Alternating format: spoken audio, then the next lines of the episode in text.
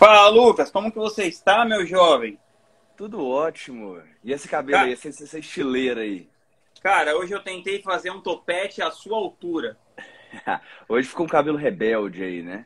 Cara, e aí, me conta, faz tempo que a gente não se fala, me conta aí, como que tá esse ano pra VK? O que vocês estão, o que vocês estão achando desse ano no digital? Surpreendeu? Foi melhor que o esperado?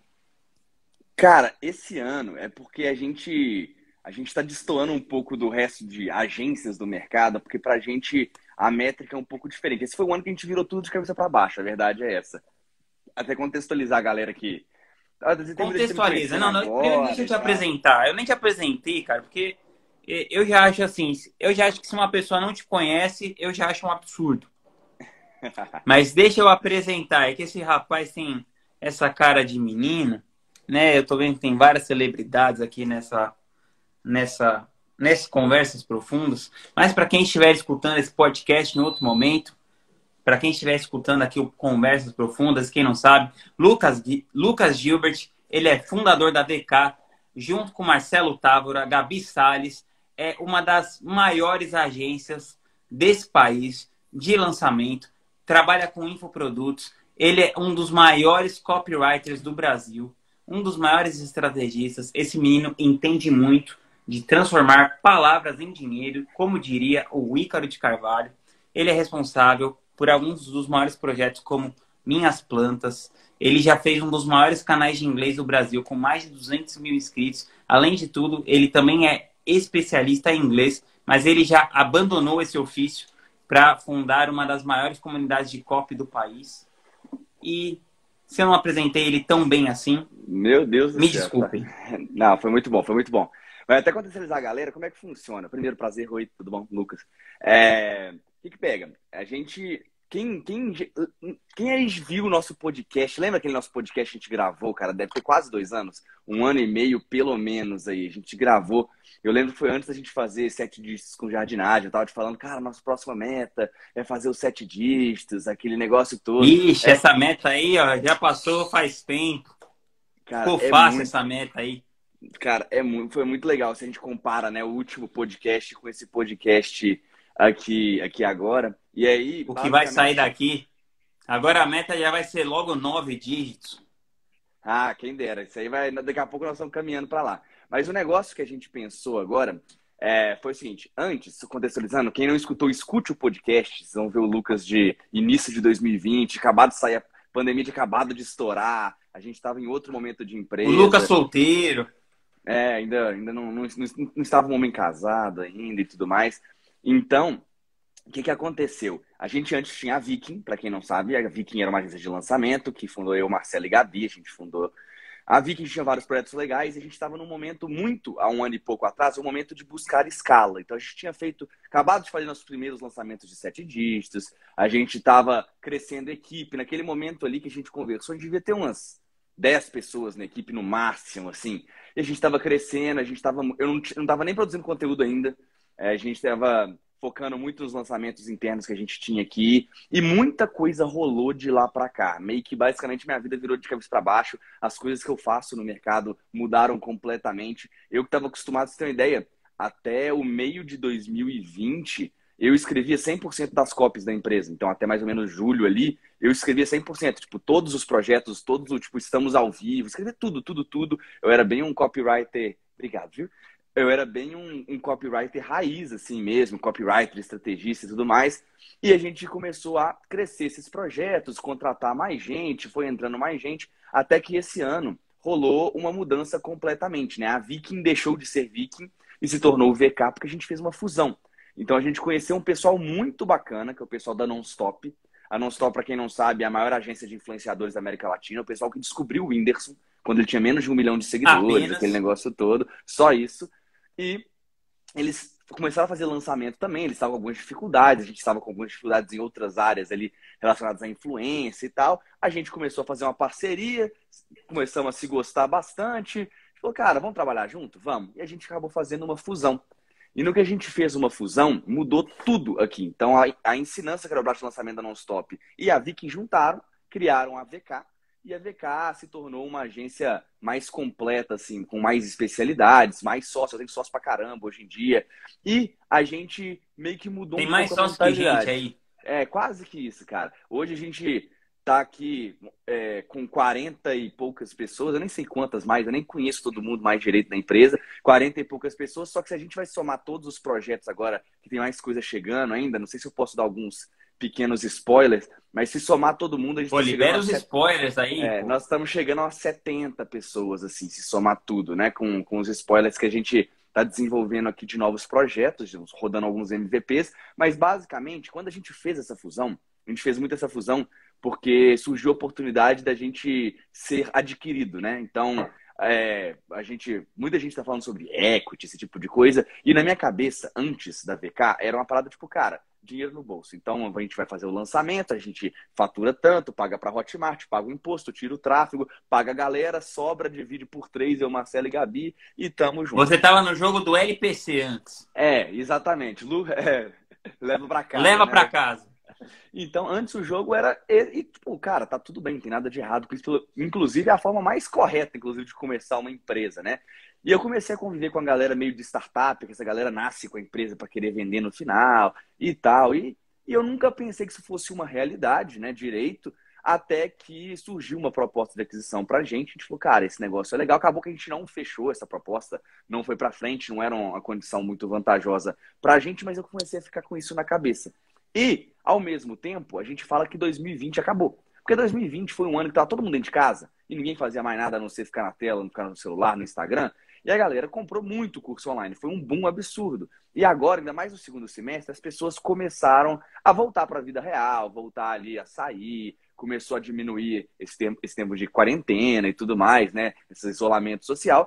E acaba que o mercado sente, meio que proporcionalmente, que, pô, acaba mais gente anunciando, a lead ficando mais cara, a conversão diminuindo, que menos gente se envolvendo, mas é uma fase, né? Daqui a pouco a gente volta para vida real, vida normal, e aí essas coisas, o mercado volta a crescer também de novo. É super tranquilo. Então, quando a gente fez essa fusão, a gente falou, cara, vamos começar a pensar em crescer a empresa como um todo. E aí, certo. a gente resolveu escalar o negócio. Então, uma coisa que pouca gente tinha feito, que geralmente uma agente de lançamento, cara, você vai ter ali três, quatro, no máximo cinco bons projetos, e isso aí faz com que você tenha um fluxo de caixa muito bom. A gente falou, cara, e se a gente tiver 50 projetos? Como é que funciona esse negócio? Como é que a gente consegue desenhar uma empresa para poder tipo, ter, tipo, sei lá, 50 lançamentos, fazer o mesmo mês ter 15 lançamentos rodando ao mesmo tempo. Como que isso é possível? Precisa de muita gente, né? E precisa de muito processo, muita organização. A gente começou a trabalhar em cima disso e beleza, as coisas começaram a evoluir, a gente começou a formar squads, aí ao mesmo tempo a gente começou a negociar com, com outra, outras pessoas e a gente, com isso, a gente começa a pensar em quatro pilares de empresa, né? Então a gente antes tinha lançamentos, basicamente, e agora a gente começou a pensar em, cara, se eu for vender isso e o Lucas sair, a maioria dos extras vão falar assim, cara, não quero mais, eu estava aqui porque eu estava com o Lucas, estava com o Marcelo, estava com a Gabi, então esse era um problema. Se o Lucas tirasse férias também, tinha um grande problema da, da galera, tipo, a empresa parar um pouquinho, então a gente começou a empoderar uma galera, formar liderança e crescer o negócio baseado em quatro pilares. O primeiro pilar foi o pilar do volume, né? Então o que a gente pensou, cara, eu tenho que ter volume de projetos, porque se eu tenho um especialista que sai da agência, eu não eu simplesmente não vou é, comprometer meu faturamento. A gente teve muito isso no início de 2020, a gente tinha um projeto muito grande, faturava múltiplos sete dígitos, e o cara saiu. E aí, pô, 80% do meu faturamento foi pro saco de um dia para o outro. Então, ele falou, cara, não podemos ter isso, porque isso aí, pensando em vender a empresa no futuro, é um problema. Então, aumentar volume, ter muitos experts para se um sair, ele não comprometer tanto. Então, comecei a perceber que é melhor ter 10, 15 experts médios de tamanho médio que faturam ali múltiplo 6 ou beiram ali no 7 do que um, dois experts que faturam múltiplo 7. Não em termos de, de leva para casa, mas em ter, porque fica muito mais caro a operação mais inchada, mas em termos de negócio mesmo. Então, o primeiro pilar foi o volume, né? Foi o volume de projetos. Essa foi a primeira coisa. O segundo pilar está sendo a despersonificação. Então, não do, do, negócio, porque os experts são experts, não tem como despersonificar um expert. A ideia não é, tipo, ah, fazer vários expert de jardinagem. Não, o problema é esse. O problema é personificar a própria VK. Então, antes, eu fechava o projeto ali, eu sou comercial, né? Então eu fechava o projeto e falava, cara, porque não, eu vou fazer não sei o quê, porque o Marcelo não sei o quê, a Gabi não sei o quê. E o pessoal ficava todo muito ancorado na gente, né? não era na empresa, não era na Vic na época, era na gente. Então a gente falou, cara, vamos ter que ancorar tudo na VK. Então a gente apresenta agora a empresa vai tocar as coisas. Então eu falo, olha, você vai ter um gerente de projeto e atendimento que vai estar junto com você no dia a dia. Eu tenho uma coordenadora de copy que vai tocar tal coisa e ela tem uma copywriter que vai te apresentar também, que vai tomar conta do seu projeto. Tem um gestor, eu mostro que a gente é uma, uma empresa estruturada com processos, com equipe. Em hora nenhuma eu falo, ah, eu que vou tocar bate no peito aqui. Então, se o Lucas não conversa com o expert agora. Você não manda mais aquela lá garantia sou eu. É, lá garantia sou eu não existe mais. Então a gente começou a empoderar a galera do time para não depender de mim. Então, cara, se o Lucas fica um mês sem conversar com um especialista, ele nem lembra que eu existo. A verdade é essa. Às vezes eu entro numa reunião e eles, ó, oh, é verdade, você existe. Tipo assim, não pega nada. Então, essa parte a gente começou a fazer também. Porque, pô, beleza, se um dia lá no futuro alguém resolver comprar a VK, eu fico uns aninhos aqui, depois pego minha. vou visitar o, o Vinhas na Espanha, tá tudo certo, e a empresa toca ninguém sentir minha falta. Então, essa é uma coisa que a gente começou a mudar também, a parte de despersonificação. Outra parte que a gente começou a mudar também foi a descentralização. Né? Então a gente começou a pensar, cara, o que, que a gente consegue fazer além de lançamentos para descentralizar o faturamento? Porque o nosso faturamento era todo focado em lançamento. Só que o problema é, fluxo de caixa fica todo destruído, né? Porque você tem que colocar dinheiro na frente para receber depois. O risco lá em cima, você não sabe quanto você vai vender, pode ser que dê errado, pode ser que dê o que for, e querendo ou não, você tem um custo fixo gigantesco para pagar. E aí. Opa! E o aí... salário tem que pagar todo mês. Pois é, tem que pagar, galera. Então, a gente fala, cara, temos que descentralizar um pouquinho esse faturamento. Então a gente começou a pegar alguns projetos mais B2B, né? Então não só a coprodução tradicional, aqueles 50-50 e tudo mais que a gente costumava fazer aqui, a gente começou a pegar, a descentralizar também o faturamento. Então começou, a gente começou agora a pegar um B2B, então, são empresas maiores que não estão dispostas a fazer o lançamento 50-50, mas que eles te pagam uma grana de fixo e um variável pequenininho, caso bata uma uhum. meta. Mas, cara, mesmo às vezes no final das contas dando menos dinheiro, eu sei que é um dinheiro que vai entrar no caixa, eu posso fazer conta com ele e tal. Então, esse tipo de coisa. A gente abriu agora uma agência de tráfego então, a gente fazendo só projetos de tráfego para empresas maiores e para alguns lançamentos, a gente tem só esse serviço agora de tráfego também, que é um FII, né? Um FII, a gente cobra um fixo e tudo mais. E estamos agora criando alguns outros ROIs, sei lá como é fala isso, hall no plural, não sei falar hall no plural, o copywriter falando em português aqui. Mas a gente encontrando outros, outros braços de Não vou nem tentar te ajudar porque eu não sei também. Outro braço de, outros braços de projeto agora focados em, é, em fixo, né? Que a gente recebe mensal, contratos B2B, aquele negócio todo. Então, eu fiquei brincando com, com os meninos aqui, tava conversando com o financeiro essa semana. Falei, cara, eu tô no modo enriquecimento Edir Macedo. Aí o pessoal vai, como assim? Como é que isso aqui funciona? Eu falei, cara, é porque vocês se enganam que o Edir Macedo ficou rico com a igreja. Lógico que ele ficou rico com a igreja, e eu não vou entrar aqui no mérito da igreja e tudo mais, mas o negócio do Edir Macedo é que ele presta serviço para a própria igreja. Então, ele presta serviço para ele mesmo. Então, cara, a igreja precisa de uma obra, ele tem a construtora. A igreja precisa de, do lanchinho, ele tem o buffet. Então, o cara, ele presta serviço para ele mesmo. E aí, cara, ele tem o melhor fornecedor de todos. Eu falei, cara, como é que eu vou prestar serviço para mim mesmo? Então, cara, às vezes eu preciso de um negócio de tráfego. Beleza, eu vou ter uma agência de tráfego. Aí, cara, nós estamos bolando agora uma empresa de conteúdo. Por quê? Porque muitas vezes os experts precisam de ajuda com conteúdo, então eles podem me contratar eu mesmo para fazer um negócio para o expert, que isso vai melhorar o expert, é, a audiência do expert, que vai gerar lançamentos maiores e eu ganho de novo no lançamento. Então a gente começou a, a entender tudo que o mercado, então nós estamos agora abrindo também uma, uma produtora de, de YouTube, né, de vídeo e tal, para poder pegar edição de vídeo, por exemplo, cara, eu não tenho editor de vídeo, me indica um, tá bom, eu mesmo.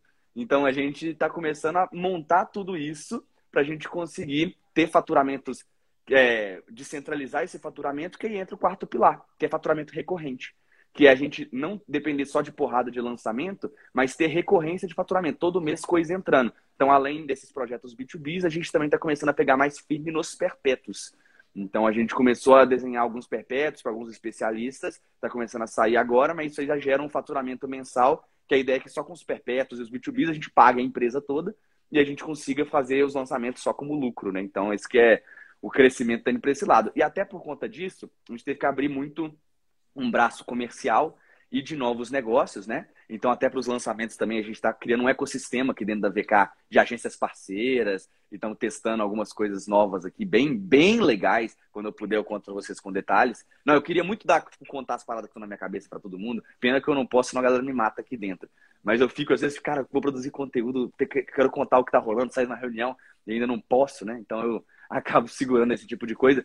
Mas no final das contas, a gente está montando todo esse ecossistema e começou a criar muitos novos negócios. Né? Então, comecei a viajar muito, ter que ir atrás negociar um tanto de coisa legal. E no final das contas, é, acaba que eu perco um pouco o foco dos lançamentos. Tem como fazer tudo ao mesmo tempo, né? E aí acabou que a gente começou a reestruturar a empresa aqui, porque primeiro viraram duas empresas, porque agora nós temos a VK, mas com essa fusão a gente abriu uma empresa nova só de jardinagem, que é o Minhas Plantas, então, uhum. que não entrou na negociação da fusão. Então, agora o Marcelo, que hoje tocava junto comigo a empresa, virou CEO do Minhas Plantas. O Marcelo saiu da VK praticamente. É o CEO Verdinho. CEO Verdinho, fica lá tocando jardinagem. Então, o Marcelo tá lá no Minhas Plantas agora. Ele ainda Inclusive, eu tô tentando convencer ele para mudar para o meu prédio. Aí, tá vendo? o Marcelo tá mudando para São Paulo agora também, vai tocar a parte de só do da parte de jardinagem. E aí, beleza. No, no que sobrou aqui agora, eu, nós estamos pegando a Gabi agora para a Gabi virar a rede de lançamentos da empresa, para ela focar em lançamentos, como se fosse uma CMO da empresa mesmo. A gente tem o Thiago também, que é outro sócio nosso que toca a operação. Aí a gente tem a Laura que toca a tecnologia, está começando a fazer assim para me liberar para eu tocar expansão, né? Então eu pego expansão, relacionamento comercial, e aí aos poucos eu venho tipo assim, cada vez menos olhando para lançamento, sendo que, cara, era o que a gente sempre fez no início, só que eu não imaginava, cara, um ano e meio atrás, você perguntasse no podcast pro Lucas, eu fui falar, pô, eu tô tocando lançamento, escrevendo copy de não sei o quê, e hoje em dia o que eu menos estou fazendo é olhando 100% para os lançamentos. Eu entro muito mais como um consultor, né? Inspirado no meu amigo Rodrigo Vinhas aqui. Pego aqui, vejo a visão geral, direciono uma coisa ou outra, mas agora fica, eu tô com equipe. Fica só entrando e só tocando de chapa. Só tocando de chapa, exatamente. Olha para um lado, toca para o outro, esse tipo de coisa. E aí agora a gente está mais focado nessa parte comercial, relacionamento, novos negócios. Eu brinquei que meu, minha profissão agora é rato de mastermind eu vou para os masterminds, fecho um tanto de negócio e tal. E aí é basicamente o que eu, que eu venho fazendo hoje. E está sendo bem massa, assim, a experiência. Tô tendo que aprender um tanto de coisa nova e, cara, mudou tudo de cabeça para baixo, assim. E o negócio está indo para uma direção diferente, assim, do que estaria seis meses atrás, oito meses atrás. Mas eu estou bem animado. Finalmente, pela primeira vez, eu tenho noção, eu tenho ideia do que, que vai ser empresa no futuro. Tipo assim, para onde estamos caminhando? Porque antes Para onde cara, estão caminhando, Lucas? A gente está caminhando para formar realmente um grupo completo relacionado a infoprodutos, né? Tudo, todo o ecossistema de infoprodutos a gente vai ter aqui. Nós vamos ser o maior ecossistema de infoprodutos do Brasil aí, que é o planejamento é esse. Mas agora eu consigo visualizar quais lados, quais braços nós vamos ter, quais serviços nós vamos prestar. Antes era basicamente, cara, daqui a dois anos você tá fazendo o quê? Cara, tô com projetos maiores que eu tô hoje, vários projetos faturando sete dígitos, escrevendo muita cópia. Eu achava que era isso. Quais projetos? Não sei. E os projetos que já estão grandes hoje vão estar maiores ainda. E era, era na minha cabeça, era isso. E agora tem planejamento de negócio, nós estamos profissionalizando e tal. Então agora a gente está amadurecendo enquanto negócio, né? Uma coisa que está tá me deixando bem, bem feliz, assim. Então é a a parada é muito viagem, assim, não sei se acrescenta muito pra galera que tá ouvindo, mas é, é o momento que a gente tá passando, assim, eu tô, tô bem animado, bem animado. O que, que, você acha que o mercado mudou, assim, de dois anos para cá? Cara, eu acho que o principal, duas coisas, tá? É, eu acho que tráfego mudou bastante, então é, ficou bem mais caro, né? Então as margens da, que eram completamente retardadas no nosso mercado, elas começaram a dar uma apertada e quem não começou a otimizar é, começou a tipo começar a ter margem. O cara, às vezes, qual é o problema? O cara entra no mercado por causa do, sei lá, 6 em 7. Aí ele pensa, 6 em 7, 100 mil em 7 dias, quero botar 100 mil reais no bolso. Só que quando o cara começa a crescer, ele descobre que ele tem que pagar o Bolsonaro, né? Ele tipo assim, descobre... o, cara, o, cara, o cara entra, pensa, é, é isso que você falou, né? 6 em 7. O cara entra no mercado pensando, quero colocar 100 mil reais no nosso bolso. Aí as pessoas que já estão no mercado, a primeira coisa que a gente fala para esse cara é: então, velho, deixa eu te contar. te contar um segredo. Aí o pessoal vira assim para mim: Lucas, você já fez um 6 em 7? Eu falei: cara, se eu não fizer o 6 em 7, eu quebro. Porque sem 6 em 7 eu não pago minha folha. Então é tipo assim: é, é outro jogo. Então. Deixa eu te contar, velho. Eu faço um 6 em 7 por semana, mas isso não me deixa rico. Ex exatamente, tipo isso. Então, basicamente, a gente está até mostrando resultado para a galera ontem na empresa, que a gente fez bastante investimento, cresceu equipe. É, então, é um negócio que, cara, é, é a margem vai ficando mais apertada. Então, quem não está pensando em LTV, que a gente fala, né? Vender várias vezes o cliente, aumentar ali, ou vezes que o cara compra de você, diminuir o custo de aquisição por outros meios, melhorar conteúdo, né? Tá muito forte, por exemplo, no YouTube, que a gente percebeu que é um canal de aquisição que é muito forte. Às vezes a lead é mais cara no YouTube, mas ela converte muito mais.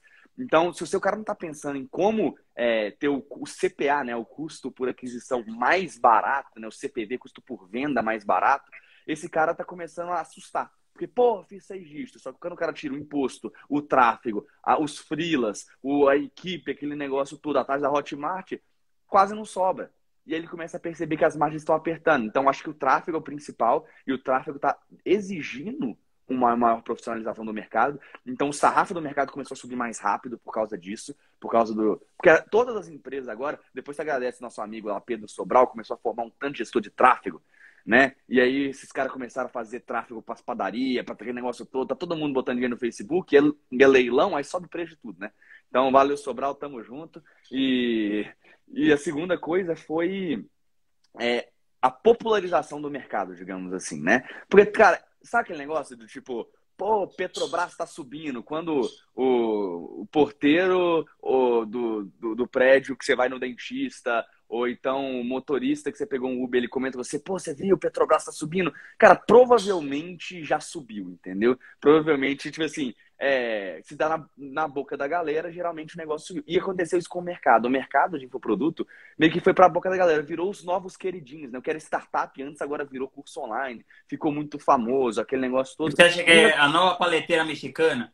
É, é, virou uma paleteira mexicana e, tipo, cara, e não que isso seja um problema, mas isso infla o mercado e aí você tem o problema de concorrência de nicho.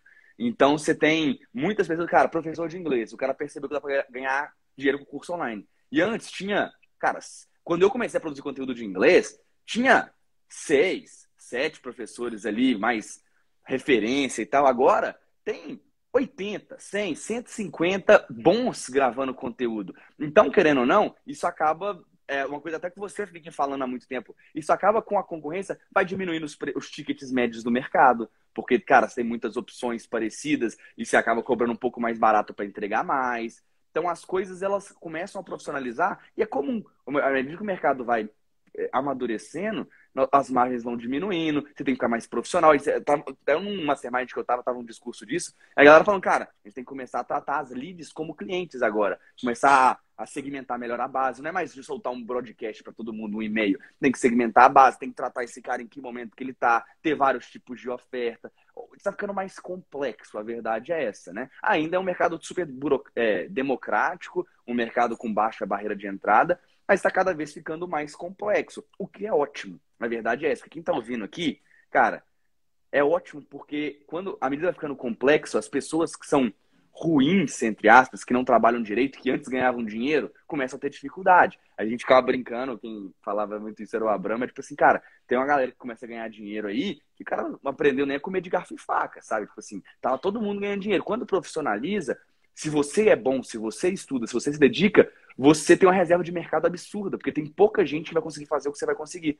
Então, a profissionalização, para quem trabalha bem, para quem é bom, para quem estuda, para quem está bem conectado, para quem investe, é, para esse cara é ótimo. Porque esse cara, é, chega uma hora que a onda passa, leva todo mundo que não está preparado e sobram aqueles poucos e bons. E aí o mercado continua gigante para pouca gente, para menos gente. Então nós estamos num momento meio de sobrevivência, assim, de especialização. A galera vai profissionalizando e isso vai ser bem legal daqui a pouco, cara, daqui uns 3, 4, 5 anos, a galera que vem de entusiasta, né? Pô, como é que faz a primeira venda? Qual é o melhor nicho? Aquele negócio todo. Essa galera vai embora e a gente toca a parte mais profissional. Você começa a ver isso em produção, cada vez mais super produções acontecendo no mercado. É, cara, tudo, né? Então tá tudo muito mais simples. Antes era tipo, opa, olha só esse print aqui, a galera ganhou dinheiro, arrasta pra cima e compra. Espera um negócio assim. Agora não, não funciona mais e as coisas vão evoluindo como todo o mercado, né? Mas você acha que hoje em dia ainda rola muito essa parada que você falou, assim, de da galera ficar vendendo sonho, assim? Ainda é uma profissão muito lucrativa ficar vendendo ah, sonho na internet? Demais, tem demais. Ainda mais agora virou popular o negócio. Então você tem volume de pessoas com um nível de consciência muito baixa. Então, é, eu fico brincando é, quando eu formo copywriters, eu dou, dou curso de copy, eu dou palestra, aquele negócio todo, eu falo, cara, tem uma linha muito tênue entre a persuasão e a manipulação.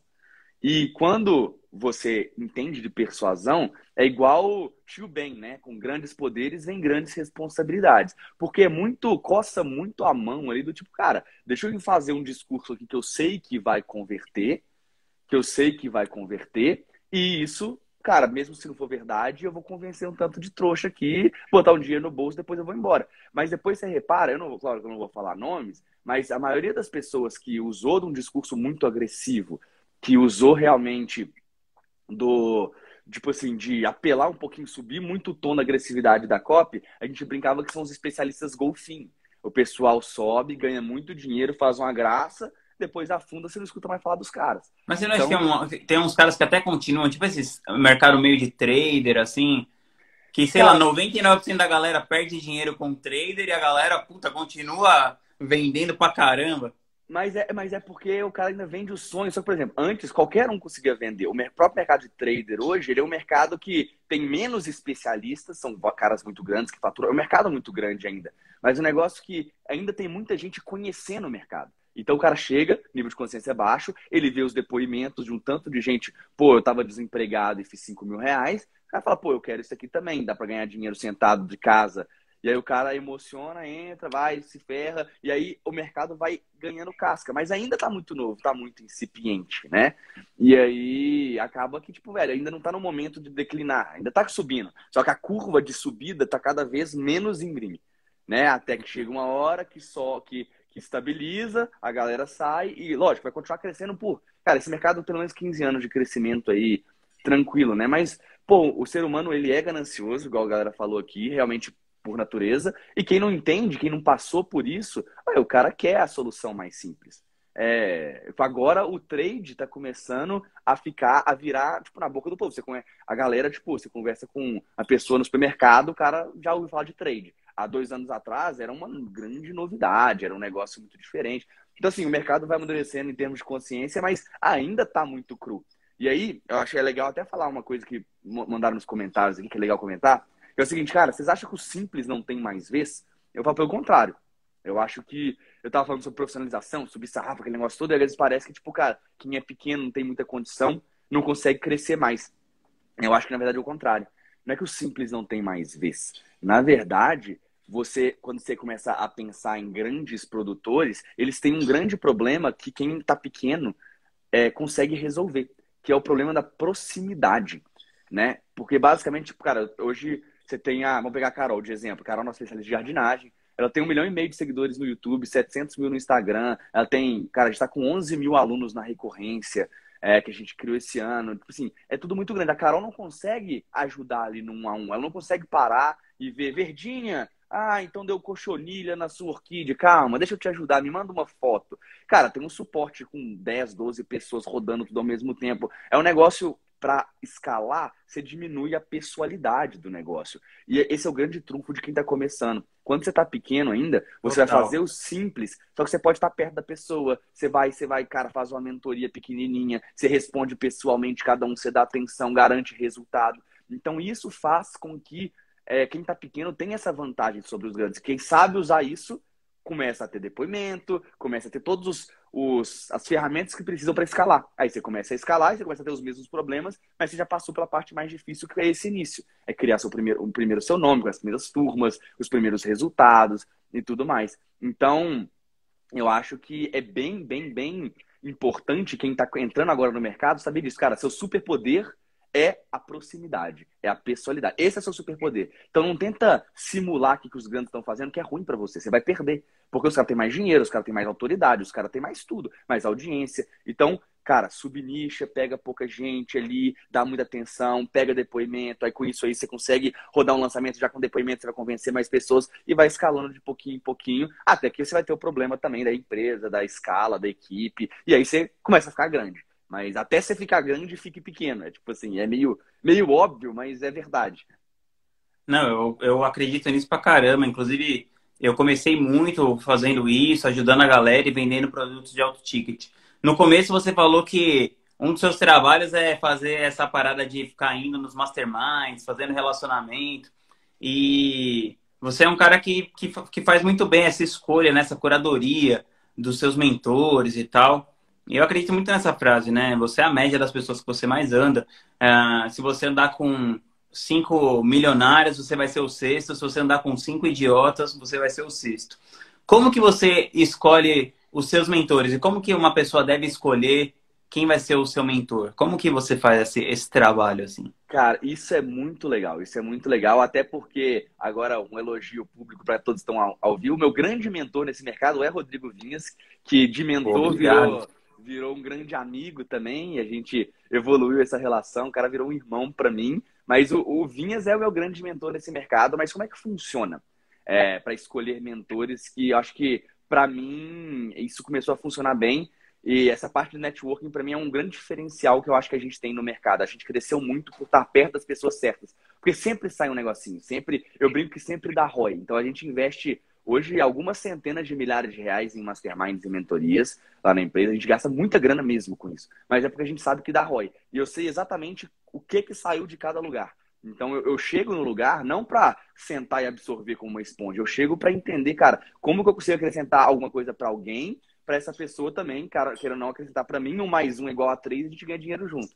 Então a gente tem, eu tenho muito esse tipo de visão. Então meu primeiro men grande mentor nessa no mercado foi o Érico. Acho que para todo mundo foi o Érico. Só que para mim teve um, um, um, ponto a mais. Né? Eu fui da primeira turma do Insider, que é aquele programa do Érico, né? Então eu fui da primeira turma. É, cara, é, eu não vou contar essa história, tem essa história no podcast, tem essa história. Eu fiz um podcast com a Ju também, Ju pra Carol, que eu contei isso. Não vou contar tudo de novo, porque é longa pra caramba. Mas, cara, o, eu, primeiro foi o Érico e logo depois foi o Vinhas.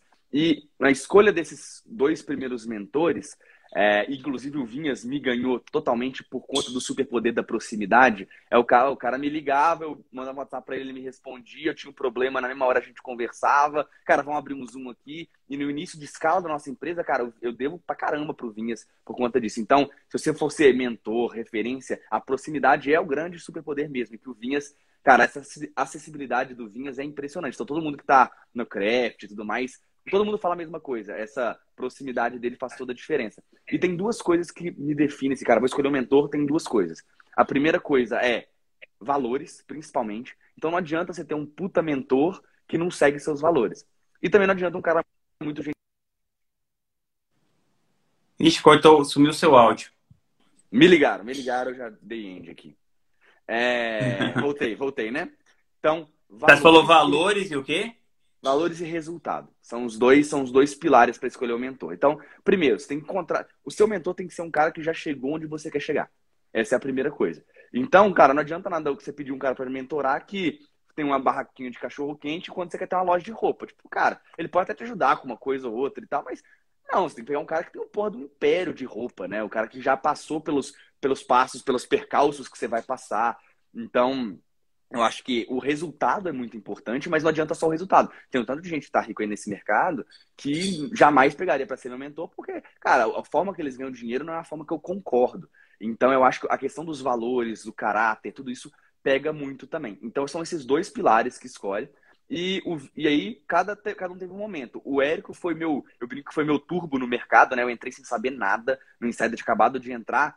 E aí, é, eu acelerei pra caramba em um ano de Insider, que foi o que me possibilitou, por exemplo, ser sócio do Marcelo da Gabi, que estava no mercado antes de mim. Eu entrei bem depois que eles e a gente estava num nível parecido depois a gente virou sócio, justamente porque eu já tinha passado por um processo de mentoria mais intensivo. Depois veio o Vinhas e o Vinhas que abriu minha, as portas para mim totalmente no mercado. Então, pô, fez meu nome aí com a galera, me apresentou gente pra caramba, me ajudou em tudo que eu precisava. E hoje eu falo, cara, eu tenho a cadeira cativa permanente vitalícia no craft, né? Então, estarei sempre lá, porque, cara, foi o que mudou a gente completamente.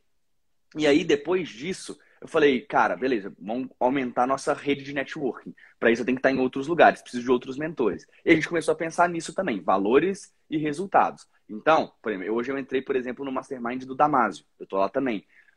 O Damásio é muito diferente de mim, ele trabalha de um jeito diferente do que eu gosto de trabalhar. Mas, cara, é um cara correto, é um cara do bem, então ele tem bons valores, e é um cara que tem muito resultado. E aí, só que ele é diferente, ele é diferente do Vinhas. O Damasio, eu, cara, eu admiro muito o Damasio. Eu fico brincando, claro que pejorativamente, tipo assim, entre aspas, né? Porque lógico não é isso. Eu brinco que o Damasio é o milionário preguiçoso. Que o, da, o Damasio, ele arrumou um jeito de ganhar dinheiro que o cara, tipo, dá umas mentorias, vai andar de kitesurf, faz uns wakeboard. O cara é vida de mentor, cara. Eu fico brincando toda vez com o Damasio. Meu sonho é ter a vida de mentor. Quando eu vender a empresa, eu vou ter vida de mentor. E o cara conseguiu ganhar muito dinheiro e criar um negócio baseado em ticket alto em grandes players. E todo mundo confia muito nele. Galera que fatura múltiplos oito dígitos por ano vê o Damasio como um grande mentor. Ah, esse cara é bom pra caramba. Eu admiro muito ele em valores e resultados. Eu quero estar perto desse cara. Então, a outro, outro mastermind que até eu vim estar junto comigo, do, da Pri e do Sobral. Cara, o Sobral é a grande referência, é um cara que tem a minha idade, então a gente, porra, eu me conectei com ele desde, cara, 2018, quando eu conheci ele pela primeira vez. É um cara que sempre foi muito fora da curva, muito acima da média. E ele me, ele me dá o choque de realidade. Ele é o cara que olha, a galera fica brincando, pô, vocês são novos e tal. Eu olho pro Sobral e falo, eu sou um merda. O cara é uns meses mais novo que eu e olha onde é que o cara tá. Então me dá um gás absurdo. E a Pri, que é um exemplo de organização também, de caráter, de personalidade, a gente confia muito. E, cara, fez um puta negócio legal de, de, de diplomacia, que é um negócio gigantesco. Ao mesmo tempo, tem uma agência gigante. Então, são pessoas que eu quero estar perto.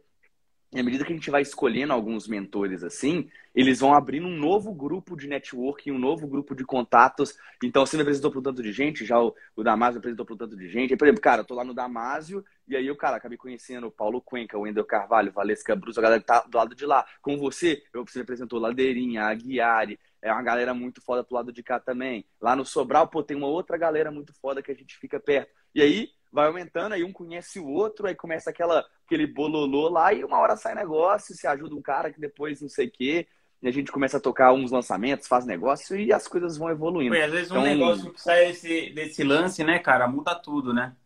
Cara, é... o, que mudou, o que mudou o mercado para mim, mudou minha vida, mudou o negócio, são os mentores. Para mim, cara, quem tá querendo voar sozinho é o pior erro que você pode cometer na sua vida.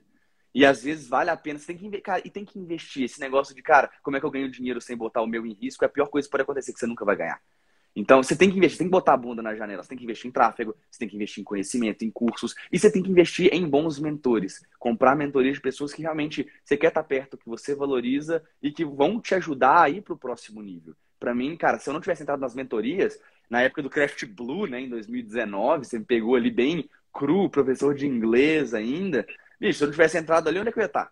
Entendeu? Se eu não tivesse ali com você. Se eu não tivesse entrado no Insider lá, cara, eu não sabia nem o que era lançamento. Então, pô, eu economizei muito tempo ficar reassistindo Fórmula várias e várias e várias vezes. Pô, poderia dar certo, mas ia demorar muito mais tempo. Então, tem um podcast que você fez com o JP da Hotmart, que eu uso isso até hoje. Eu falei com o Jota domingo sobre isso. A gente estava lá no warm-up do Fire. Falei, cara, tem uma frase que você falou com o Vinhas que do outdoor, que eu falei, cara, isso é, isso é a parada que eu tô levando pra minha vida agora, que é o speed. Qual que era? Speed, speed, speed? Speed, speed, speed. Cara, velocidade. Nada mais importante que velocidade. Então, cara, eu, eu, a gente paga por velocidade. Eu invisto dinheiro para ganhar velocidade, para estar tá perto das pessoas que vão me acelerar, para poder comprar mais tráfego, para poder fechar outros negócios. Cara, é velocidade, velocidade, velocidade. Porque é, o, o sarrafo vai subindo, você tem que subir mais rápido que ele para você continuar sendo líder de mercado, relevante e esse tipo de coisa, né?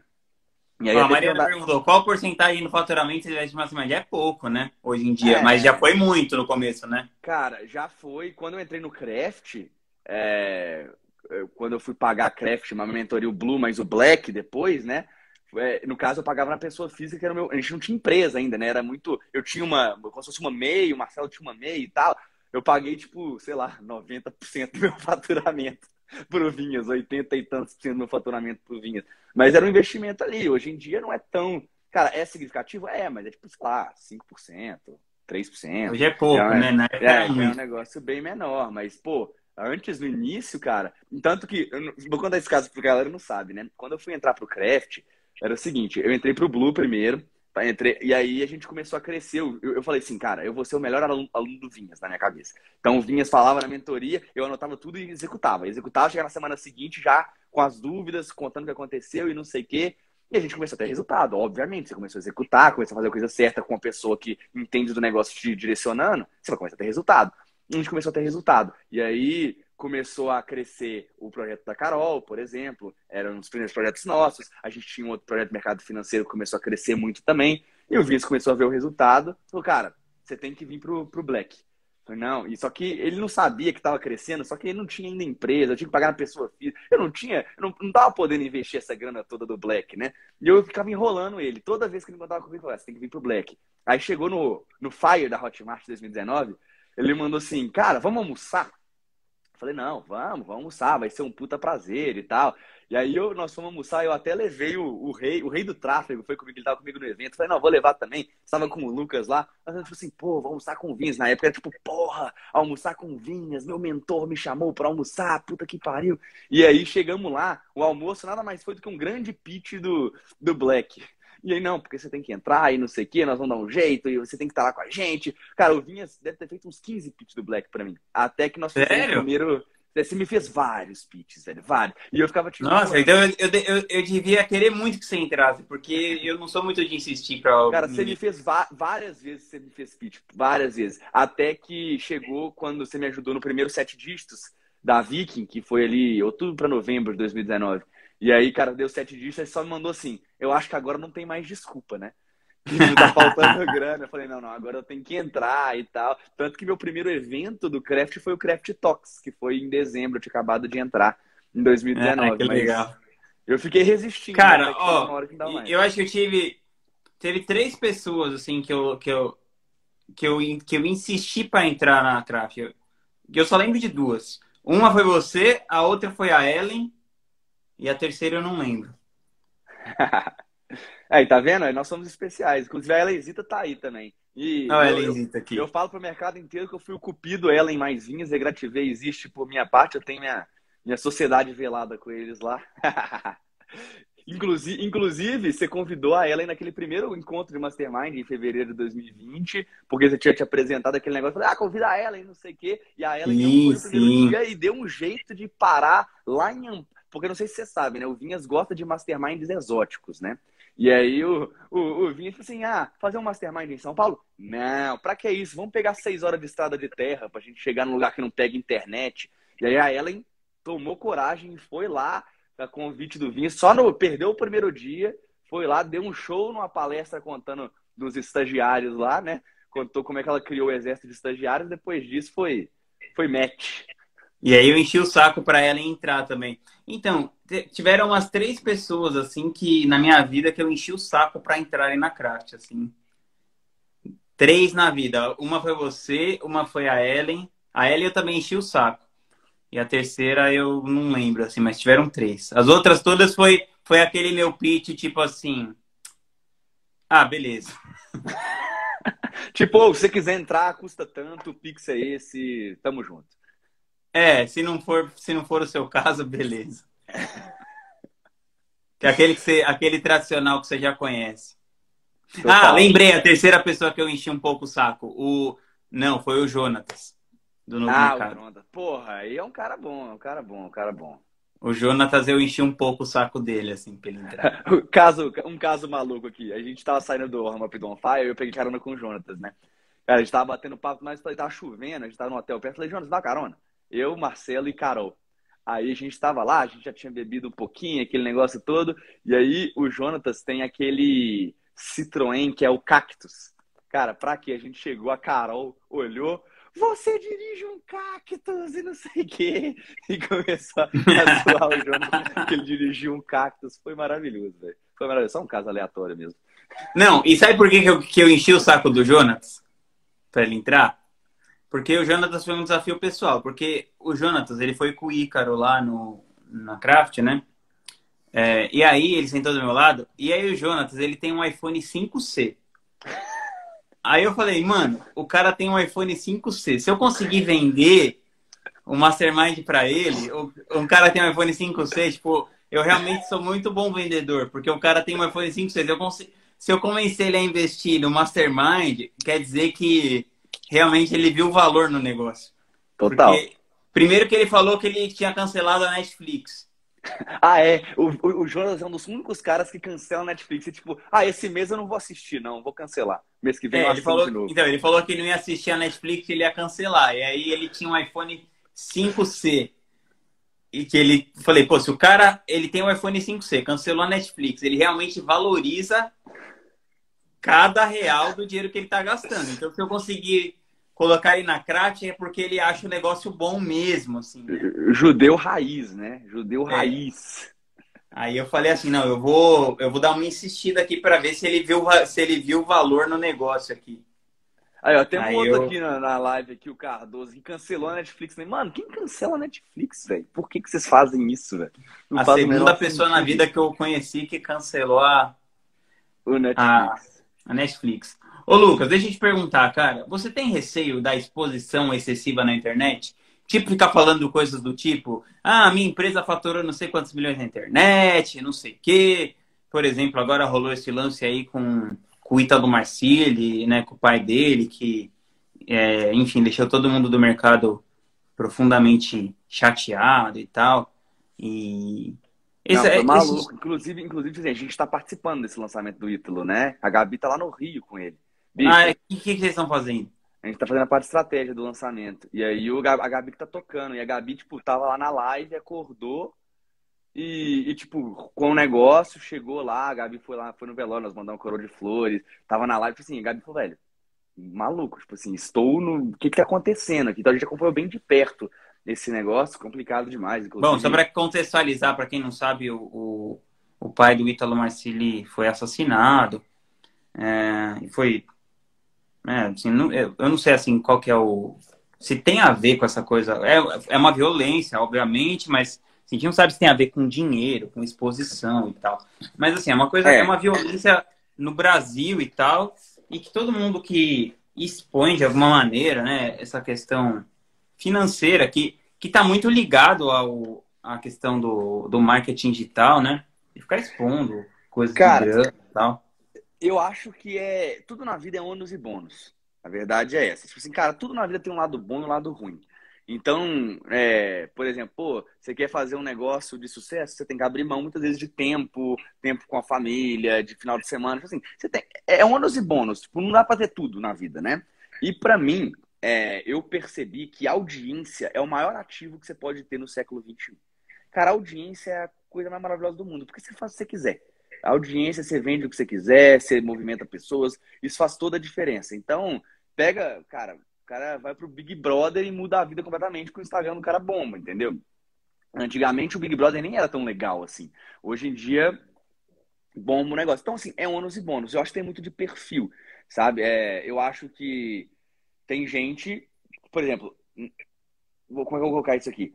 É muito mais fácil você conseguir crescer, bombar e tudo mais, ali na lógica da pessoa física, ali na lógica do, da, da audiência, crescimento, conteúdo, do que, por exemplo, você ser o milionário silencioso, né? O cara que abre uma puta siderúrgica na calada, aquele negócio todo. Porque hoje o marketing, ele é muito digital, ele é muito pessoalizado. Então, acho que a, aparecer acaba virando uma consequência. Então, você pode ser uma pessoa de bastidores sem problema nenhum. O negócio é qual bônus você quer e qual ônus você está disposto a correr. Tem gente que é mais reservado, que não gosta de se expor, e tudo bem. Mas ela tem que entender que, hora nenhuma, ele vai ter a própria audiência, ele diminui um pouco a segurança que ele tem ali de negócio, ele vai depender sempre da cara de alguma outra pessoa. E, cara, se ele estiver disposto a isso, tudo bem. A pessoa que está se expondo, ele sabe que existe o risco da exposição, né? Eu acho que existe níveis e níveis de exposição. Eu, por exemplo, Cara, eu sou eu me exponho em tese muito pouco, cara, tem, não tenho tantos seguidores assim, eu tô muito na bolinha ainda, sabe? A galera me conhece em Mastermind, um ou outro aqui no mercado, posso ter uma galera que entrou nessa live, não sabia quem era eu. Então eu, eu, tava, eu, eu ainda sou muito mais tranquilo.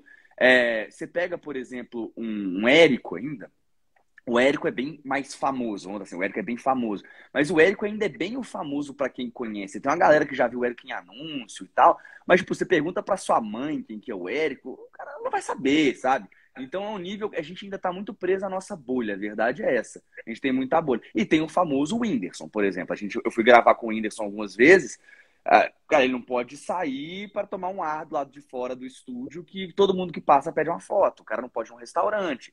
Daí é outro nível de exposição. Claro, quanto mais exposição, mais audiência, mais retorno ali também nas coisas. Tem contratos absurdos de publicidade, aquele negócio todo. Então é muito uma questão de escolha. Eu, eu acho que, tipo assim, é muito pessoal o negócio. Eu gosto, eu falo sempre com o Paulinho o seguinte: eu adoro a exposição até o nível famoso para quem conhece e famoso para quem importa. Cara, é muito bom você chegar, por exemplo, no num evento no Fire ou então no fórmula de lançamento, e a galera vir, pô, tirar foto com você, vem cá, me ajuda aqui, vamos conversar, não sei o quê. Pô, o famoso naquela nossa bolinha de lançamento é ótimo, porque dá para monetizar em cima. É, porra, é legal também, ser referência, você consegue ajudar uma galera, é bacana pra caramba. Quando você quebra a bolha, você vai pra galera toda aí, a galera começa a te abordar em outros lugares, aeroporto, aquele... aí o negócio é um pouco mais complicado, mas querendo ou não, o bônus ele vai acompanhando, se você souber monetizar o negócio. Então é muito de perfil. Eu acho que, pô, se você fala, eu não gosto de, de me expor, tudo bem, então não seja expert e entenda que você vai estar tá meio que sem alguns bônus que a exposição gera. Então é muito você botar, botar na balança e sentir o que você mais. Não tem certo e errado, sabe? É, depende. Eu, eu não ligo, por exemplo, a exposição. Pelo contrário, eu sempre fui meio parecida, a verdade é essa, né? Então eu sempre quis, criança participando da gincana, queria dar aula, queria pro quadro, microfone, orador da turma, sempre gostei dessas paradas.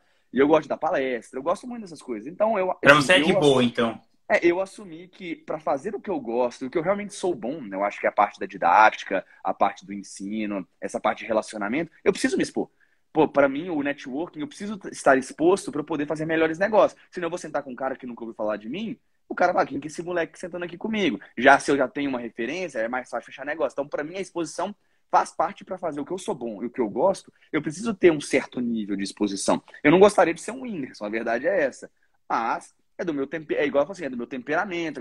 Tem gente que não gosta e tá tudo certo também. E o melhor, de, melhor que tem é pegar alguém que não gosta, juntar com quem gosta e você junta e vira faz, faz a coisa dar certo, né? Por isso que tem a coprodução, aquele negócio. E aí, o pessoal pergunta assim, e o ônus de matar seu pai? Primeiro, cara, não é assim que funciona, né? Não dá para pegar os outliers, né? Não dá, você não pode viver baseado em exceção. Porque senão você não sai de casa, velho. E se você tropeçar e cair de cabeça no asfalto, no meio fio? E se você for pego na porrada no supermercado? Cara, não tem como você viver no, no outlier. Então, tipo, Pô, também tem o, o ônus você não aparecer e morar debaixo da ponte. Você gostaria de morar debaixo da ponte? Não, cara, é exceção. Não é assim que funciona também. É que você não vai aparecer se morar debaixo da ponte. Então, eu acho que a gente tem que sempre, pela estatística ali, né? Pelo que, pelo, pelo que é o, é o normal e tomar uma decisão. Então, é claro que ainda tem ao lado, tipo assim, de ser polêmico. Quanto mais polêmico você é, a exposição traz mais hater, aquele negócio todo, mas compensação traz mais engajamentos também. Então, pô, vai para os dois lados. Acho que é uma decisão muito pessoal, muito pessoal mesmo. Entendi. Cara, qual que é o seu maior medo? Cara, meu, o, o maior medo é não conseguir. É... Como é que eu vou colocar isso em palavras? É não, vamos botar assim, eu não, eu não conseguir prover para minha família. É basicamente isso. É, cara, negócio, se der errado a gente abre outro, a gente conhece as pessoas, aquele negócio todo, né? Mas o meu medo é, tipo, não é nem família, é, tipo, responsabilidades. Então, pô, o que, que mais me hoje me preocupa, só que é a preocupação boa que te coloca pra frente. É, dar uma condição boa, hoje eu casei para minha esposa, eu quero ter filhos, aquele negócio todo, e para as pessoas que confiaram na gente trabalham com a gente. Tem uma porrada de gente trabalhando na VK, a gente está só crescendo, e eu tenho uma responsabilidade com eles. Então, o maior medo é, tipo, cara, virar para eles e falar, cara, não vou conseguir te pagar hoje. Tal coisa eu combinei, eu não consigo cumprir. Não cumprir com compromisso, para mim, é o maior medo. Então, a gente, eu fico bastante, é, tipo, querendo ficar alerta mesmo, trabalhando para conseguir cumprir com os compromissos e com, com as coisas. É, acho que se a gente consegue cumprir com isso, o resto vira vira consequência. Acho que, cara, se a empresa desse errado também, a gente começava outra, sei lá. Assim, acho que hoje em dia não eu não tenho mais esse problema mais na cabeça, não. Meu problema é, tipo, é, decepcionar alguém que confiou em mim. Esse é o maior medo. Muito bem, cara. Tem alguma história de fracasso que você se lembra que tenha te ensinado uma boa lição? Nossa, várias. O problema é eu contar a história que começa a ficar longo. Eu vou dar uma resumida. Basicamente, a primeira, a história de fracasso que, que, que mais me ensinou foi meu primeiro lançamento. É, então, para quem não sabe, eu entrei nesse mercado como professor de inglês. É, entrei, quis realmente é, entrar de cabeça. Eu estava com uma outra empresa na época que estava indo mal, com sócios que estavam não estava bacana o negócio. Eu queria meio que, cara, não vou depender de ninguém, depender só de mim mesmo. Vou fazer meu meu meu rolê aqui, meu Paranauê. Vou dar aula de inglês, descobri o Mairo, fiquei sabendo que fazia dinheiro pra caramba. Falei, vou ser o novo Mairo, é nós. E fui fazer o lançamento. Só que aí eu tava pilhadão para fazer o lançamento e, e, na minha cabeça eu não sabia como funcionava o mercado. E eu queria eu entrei muito nesse mercado por conta pô, do, dos dígitos, né? Então, pô, fazer o 6 em 7. Eu queria fazer o 6 em 7. Aí, Quando eu entrei no mercado. Você, você também queria pôr 100 mil no bolso. Exatamente. Eu não sabia como é que funcionava essa parada. E aí, eu fui pro Fórmula de Lançamento ao Vivo, 2017. É, eu tava com um Saiu motivado. Não, e aí o pior foi esse. Eu conheci uma galera, eu sou cara de pau, que me conhece, eu converso com a galera no, nos eventos, fiz um grupinho ali e tudo mais, e eu conheci um cara, que, inclusive, cara, gente boa pra caramba, tem passo que eu não converso com ele, mas eu gosto muito dele, que é o Lucas Fiubelli. Ele é um especialista em confeitaria, e ele tinha feito 6 em 7. O cara é um puta especialista, um puta produtor de conteúdo, ele tinha feito 6 em 7. E ele estava junto lá com outro grupinho lá na Fórmula, ele subiu no palco para pegar a plaquinha, e eu vi a plaquinha, segurei a plaquinha dele e tirar uma foto. Falei, não, ano que vem eu vou vir aqui, vou subir, vou pegar a minha, seis em sete, vou começar esse negócio, certeza que eu vou fazer. E eu tirei uma foto, botamos até de capa num grupo que a gente fez e tal, e eu ficava olhando para aquela foto, vou fazer o negócio acontecer. E aí teve o pitch do primeiro Insider, né? Eu falei, cara, eu quero tanto isso que eu vou entrar no Insider. E basicamente, é, tipo, até eu até liguei para Paulinha, Paulinha tá passando aqui, liguei para Paulinha para contar que eu tava animada, aquele negócio todo do Insider. E só que era caro pra cacete, né? E tipo, basicamente era a grana que a gente eu, eu trabalhava desde os 17, era quase toda que eu tinha juntado a vida inteira, né? E, e aí eu e ela, e ela super me apoiou, né? Falou, não, vai lá, eu sei que você, você assim, nunca vi seus olhos brilharem tanto, você vai dar certo, entra nisso aí. E aí eu fui, comprei, falei, cara, eu tenho que fazer esse dinheiro voltar. Bora fazer, vou fazer um lançamento. Já marquei o lançamento é, uma data muito importante muito inteligente, né? Eu, muito inteligente, muita experiência, marquei meu primeiro lançamento para o dia 2 de janeiro. Pô, ótima ideia, né? Um semente 2 de janeiro. Eu mesmo fui fazer tráfego, eu mesmo fui fazer, pensar em copy, a parte de info, tudo. Não tinha ninguém, estava 100% sozinho, né? Até que, cara, não sabia configurar nem o OBS, cara, dando pau. Fiquei um dia para configurar o OBS, tudo errado. Deu, nossa, foi tanto de merda que rolou ao mesmo tempo. E pra você ter uma ideia, ficou tudo tão em cima que eu não, tava não consegui fazer o PowerPoint do meu lançamento semente. Então eu pedi para Paulinha fazer o PowerPoint para mim. Ela é muito boa de PowerPoint. Eu passei mais ou menos o Word que eu queria falar e ela foi colocando o PowerPoint. E eu não consegui ver nem o PowerPoint antes de entrar ao vivo. A primeira vez que eu vi o PowerPoint, eu estava ao vivo dando a aula. E aí, beleza, eu comprei tráfego no Natal, no Réveillon, tudo caro, não sabia se estava comprando, não sabia quanto devia ser o custo por lead, paguei uma nota lá, não sei o que, gastei mais um dinheiro trazendo lead. Eu capturei umas 800 leads, eu lembro, para o lançamento. E aí, beleza, cheguei no, no lançamento, mandei o e-mail e na minha cabeça é o seguinte, pô, eu vou vender um curso de inglês, ticket de R$ 1.500. O curso não existia ainda, mas eu coloquei na minha cabeça que tinha que ser R$ 1.500. Aí 67 vendas é 6 em 7. 800 leads? Garantido 6 em 7. Vamos buscar o 7 em 7 agora, né? Mas o 6 em 7 garantido. 800 leads? Garantido. Eu não sabia como fazer conta de conversão. Não entendi essa parada. E aí eu fui e abri a live né, a live à noite de uma aula de inglês. Cara, tudo cagado também. A aula que eu montei ali, eu achava que era de um jeito, não tinha nada a ver com copy, tudo errado. E aí eu abri a live, tinham 111 pessoas ao vivo. Cara, boa Pô, taxa de comparecimento. Foi, bom, foi, legal, foi legal. Eu, eu tinha um criativo só, cara. Um criativo. Meu criativo era uma fotinha minha, escrito do lado assim: Você disse aula gratuita de inglês? Era um criativo estático que eu rodava só esse criativo. Eu não sabia que tinha que ter vários criativos, gravar vídeo. Era só uma montagenzinha que eu fiz no Canva. Pô, você mas disse foi bom, 111 pessoas, pô. Calma, mas aí é porque você não, não, não, chegou na parte final, né? 111 pessoas. No que dá 111 pessoas, eu entro, dá 3 minutos de live, a luz da minha casa, tipo, é, eu tava num, num, balcão que tinha na outra casa que eu morava, e tem uma luz em cima do balcão. Assim, ela começou a piscar, parecia que tava possuído pelo demônio. Lá o Beuzebu encarnou na luz e começou a... Parecia uma balada, começou a bater assim, eu tipo, cacete, o que que tá rolando? Ai, nunca, nunca tinha rolado isso na vida, de repente, bluf, cai a internet. Caiu a internet, com 4 minutos de live. 111 pessoas. Falei, não, fudeu. Eu desesperado, roda de um lado pro outro, leva computador, reinicia modem, tenta ir pra cozinha, pra sala, aquele negócio todo. Demorou uns 10 minutos para voltar. Voltei e ainda tinha 44 pessoas ao vivo. Nossa. E eu falei, perdi. Aí na minha cabeça é o seguinte, porra, 111 pessoas era garantido 6 em 7, velho. Agora 44, vai dar pra fazer só uns 60 pau. Que pena. E eu, tipo assim, aí beleza, fiz a aula e a retenção foi boa, cara. Eu cheguei na hora do pitch, deu uma hora e meia de aula, eu gosto de falar pra caramba, né? Uma hora e meia de aula e eu cheguei no pitch e ainda tinha 38 pessoas. Então, pô, puta retenção, a galera aprendendo lá, não sei o quê. Fui fazer o pitch. Aí fiz o pitch, expliquei do curso, tudo mais. Só que eu expliquei do curso na minha cabeça, né? Porque o curso não existia. Era como eu imaginava que seria o curso. Aquele negócio, vou montar, vou te vender, aquele negócio semente, depois eu entrego. E aí, pô, terminou, falei, agora é só escutar a Hotmart. Aí passou uns 10 segundos, 30 segundos, um minuto. Só o grilo. Vai, tá... eu, falei assim, aí eu falei, eu falei assim, eu, eu, devo ter esquecido de ativar as notificações. Deixa eu dar uma olhada aqui. Aí eu entrei no Hotmart, F5, zero vendas. F5, zero vendas. Eu falei, não, não, é normal, 800 pessoas, terminou só com 30. Calma aí que eu vou mandar o e-mail, né? Só o filé. Vou mandar aqui o e-mail, a inscrições abertas, mandar para todo mundo. Aí eu mandei e-mail, nada. Outro dia seguinte, funil de e-mail, nada. Aí no terceiro dia eu falei assim, quer saber? Deixa eu fechar esse carrinho pra eu parar de passar vergonha. Não é três ou sete dias que vai fazer diferença. E, cara, eu meio que, entre aspas, traumatizei, né? Falei, pô, eu não sei fazer esse negócio. Eu achei que era fácil fazer o 6 em 7, vendi zero no primeiro lançamento, achei que eu ia bombar. E, cara, não sei fazer esse negócio. E eu fiquei muito tempo sem lançar. Eu só fui lançar de novo em junho. Então, foi em janeiro, porque tinha lançado Isso no seguinte já... de novo. É, início de janeiro, eu fui lançar no final de junho. O pessoal perguntando a minha idade, eu tinha 22, eu fiz 23 na época, né? Foi 2000 e... 2 de janeiro de 2018, isso.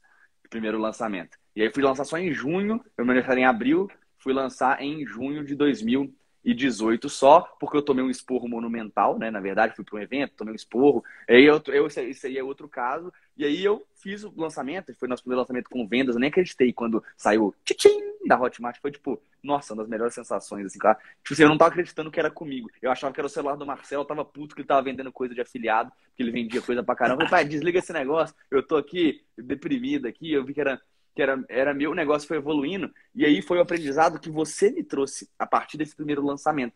Porque eu entrei para essa mentoria logo depois desse primeiro lançamento. Basicamente, eu peguei todo o dinheiro do lançamento e botei na mentoria. Do, no, no Blue. Foi, foi a época. Foi todo o dinheiro desse primeiro lançamento eu botei no Blue. E aí o. E aí você começou a fazer, eu falei, você é um bom aluno, você começou a falar as coisas para fazer, eu comecei a executar. Nessa época eu já tinha trazido o Marcelo e Gabi para trabalharem comigo, né? Eles eram meus coprodutores do inglês, a gente não tinha agência junto nem nada. E aí, quando eu fui para o Mastermind, e eu comecei, os resultados começaram a surgir, depois você começou a direcionar a gente, começou a executar e tudo mais. E aí, quando você, quando chegou no Mastermind, quando você foi me apresentar para as pessoas no primeiro encontro, você falou, cara, esse menino é muito bom, muito, é tipo super novo, tá tendo muito resultado, e ele tem um negócio que vocês deviam aprender com ele, que ele é muito bom de execução. Eu falo um negócio, o cara executa, eu falo um negócio, o cara executa. E foi quando virou minha chave. Eu fiquei seis meses chorando, achando que eu era ruim, sem executar, só ali produzindo conteúdo e planejando o próximo, que na minha cabeça, o 6 em 7 existia na minha cabeça. Era muito mais confortável viver com ele na minha cabeça do que confrontar a realidade para vender zero de novo. E, e, aí, quando você falou isso, falou, cara, o Lucas é o cara da execução, ele executa muito bem. Aí eu falei, putz, eu tava fiquei seis meses, perdi seis meses da, da, minha carreira aqui chorando, sendo que a grande, a grande mágica do negócio era a execução. Se eu tivesse ouvido Vinhas, conhecesse ele, porra, um ano antes, eu estaria muito melhor do que eu tava. Mas, cara, tudo acontece no tempo que tem que acontecer e as coisas aconteceram. Mas esse foi o grande aprendizado. O aprendizado do grande fracasso foi, cara, é melhor você fracassar várias vezes executando, porque, porra, um é melhor que zero e depois dois é melhor que um, e você vai crescendo assim, do que você fracassar e meio que cruzar os braços e ir para um cantinho e depois, tipo, sei lá. Nossa, meu, e olha como é que foi rápido, né, cara? Um ano. É, menos que isso, né? A gente, isso foi. Né, na verdade, não foi tão rápido. Na verdade, é, é porque a, a, conta do tempo tá um pouco diferente, né? Porque o Blue foi 2019. Então, a, do primeiro lançamento até entrar no Blue, foi um ano e meio. Então, já tinha um ano do meu primeiro lançamento. Então, é. Eu, foi, foi um ano do meu primeiro lançamento com vendas. Então é um ano e meio até entrar no Blue, tipo assim. Só que aí, na metade ali, que foi o primeiro lançamento, eu comecei a lançar um pouquinho, começou a dar certo. Então, no meu primeiro lançamento ao primeiro sete dígitos foi um ano, e, um ano e dez, um, um, ano e onze meses. Quase dois anos. Se contar com o tempo que eu fiquei estudando antes de lançar também. Hum. Então, assim, é rápido, né? Mas é, pra galera aqui, às vezes, não é, né? Tipo, o cara quer ter resultado em dois meses, aquele negócio todo. Pô, cara, não, mas você destruiu muito. Cara, mas fala aí, quantos, quantos inscritos você fez no seu canal do YouTube do, de inglês? A gente está com 297 mil inscritos no canal de YouTube de inglês. Tem um ano que eu não posto vídeo quase, né? Mas nós vamos voltar agora com o canal de inglês. Nós vamos fazer o movimento que eu tô chamando de movimento Felipe Neto. Que a gente vai pegar o, o, o canal de inglês agora e fazer um flip de linha editorial e nós vamos criar um canal mais topo de funil, infotenimento, meio negócios com curiosidades e tal, para minha cara ser mais topo de funil. E aproveitar essa audiência que a gente tem, quase 300 mil inscritos, para poder fazer essa transferência, voltar com esse canal para poder esse topo trazer mais gente, criar consciência que eu existo e depois eu afunilar para o canal da VK, que é um canal mais meio fundo de funil de marketing. Então nós vamos retomar ele agora, mas tem 297 mil inscritos orgânicos. Muito massa. Pô, cara, é, eu, eu, e eu volto a insistir, eu acho que você vai, quando você abrir suas paradas, você já tem a sua comunidade copy, né? Mas eu acho que você, quando você tiver os seus programas aí mais avançados de mentoria, de mastermind, você vai dar um ótimo mentor aí. É só. Muito obrigado. Inclusive, o Mastermind vai sair agora, vou te contar. No encontro do Craft eu vou te contar. Vai sair o Mastermind finalmente. O Alexa subiu isso aí agora. Até viagem para Los Angeles para visitar o Netflix vai rolar. Ah, que legal, pô. Me, me convida aí, eu, porque você é um dos primeiros é, é. integrantes. É. Já estou contando com isso, já estou contando com isso. Vai ser massa demais. Aí no, no craft eu te conto os detalhes, mas tá saindo um negócio bacana. Então tá bom. Pô, brigadão, Lucas. Foi massa demais aí ter você nesse Conversas Profundas. É bom que você realmente aprofunda os assuntos. É, eu... Se deixasse, a gente fica três horas falando. Inclusive, meu podcast com você, aquele primeiro, é um dos maiores podcasts da história lá do Geração Digital lá. Que geralmente era uma hora, nós ficamos quase duas horas e tanto lá conversando. Normal, só chamar. Ah, que legal. Pô, tamo junto. Esse aqui o pessoal colocou aqui uma, uma regra, estou tentando segurar em, em uma hora. É isso aí mesmo, tá certo. Deixar, Mas... marca a parte 2, depois tem mais. Depois a gente marca a parte 2. Tá bom? Valeu, obrigado Valeu, Lucas. Valeu, turma. Tamo, tamo junto. junto. Tamo junto. Valeu, tchau. tchau. tchau.